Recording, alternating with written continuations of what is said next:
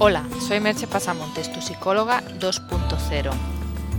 Si te sientes decaído o ansioso o no sabes qué rumbo tomar, puedes probar hacer unas sesiones de psicoterapia. Contacta conmigo en www.merchepasamontes.com.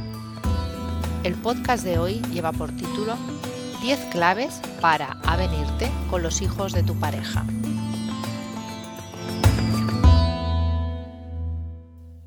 Desde hace ya bastantes años, el modelo de familia tradicional de marido, mujer e hijos ha cambiado. En la actualidad podemos encontrar todo tipo de familias, la llamada tradicional, monoparentales, separados con hijos que se juntan, padres del mismo sexo, etc.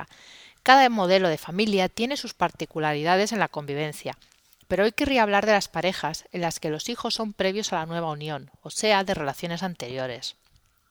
Es frecuente debido a la alta tasa de divorcios y separaciones, que hombres y mujeres busquen una nueva pareja teniendo ya hijos de una relación anterior.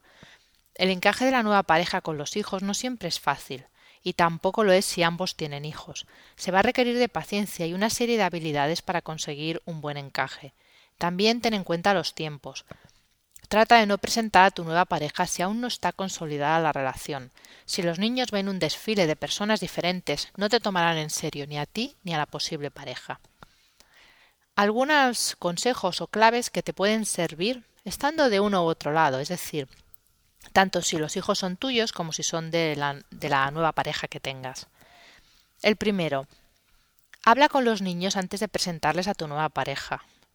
Esto parece obvio, pero os puedo asegurar que a veces que no se hace. Los niños son personas con sus propias inquietudes y tienen que ser tenidos en cuenta. El segundo, mantén siempre el diálogo abierto con tu pareja sobre el tema de los niños. Para él o ella tampoco es fácil esta situación y pacta el estilo educativo, como seguramente lo hacías con el padre o la madre. No podemos improvisar, hay que tener claro cuál es la línea a seguir. El tercero, no pretendas que los hijos de tu pareja te llamen papá o mamá. Tienen a su propio padre o madre y no eres tú por mucho que pueda dolerte. Tu papel es otro. El cuarto. No uses a los niños para tus problemas de pareja. Respeta la relación del niño con su progenitor, así como entiende las dificultades que tu pareja pueda tener con unos niños que no son suyos. Es decir, sé consciente estando en cualquiera de los dos lados. El quinto. Colabora para que tus hijos vean a tu pareja como a un adulto con autoridad para poner límites y tomar decisiones. Si eres el nuevo, aprende a poner normas y límites con firmeza pero con cariño. Si también tienes tus propios hijos, no hagas diferencias entre ellos a la hora de cumplir las normas. El sexto. Dales tiempo a los niños para aceptar el cambio. Es posible que los niños estén dolidos por la separación y por el hecho de ver que papá o mamá están rehaciendo su vida, lo cual les hace pensar que no van a volver a estar juntos. Si eres el recién llegado, trata de introducir los cambios de manera paulatina y haciéndolo de manera divertida. El séptimo. Interésate por los gustos de los niños, sus aficiones, sus intereses. Te será más fácil acercarte a ellos. Acompáñalos a los eventos sociales. Si son tus hijos, ayuda a tu nueva pareja que se integre, integre como un miembro más de la familia y del entorno social. El octavo. Trata de estar abierto al diálogo con los niños, pero no pretendas ganarte su confianza en cuatro días. Los niños tienen su propio ritmo y pueden decidir que tú no seas la persona para sus confidencias. Respeta su decisión y no les fuerces. El noveno. No hables mal del padre o la madre ausente.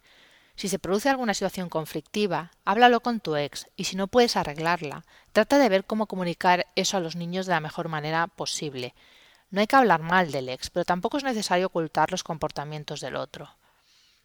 El décimo. Quiera a los niños por ser ellos mismos, no por ser hijos de tu pareja. Aunque son situaciones difíciles, si se superan con éxito, pueden ser muy satisfactorias para todas las partes. Y si por desgracia llega el momento de romper con esa pareja, no juegues sucio, si los niños han establecido ya una relación con esa persona, permite que la sigan viendo si quieren. No uses a los niños para chantajear al otro. Te dejo con una sola pregunta. ¿Te has enfrentado a alguna de estas situaciones?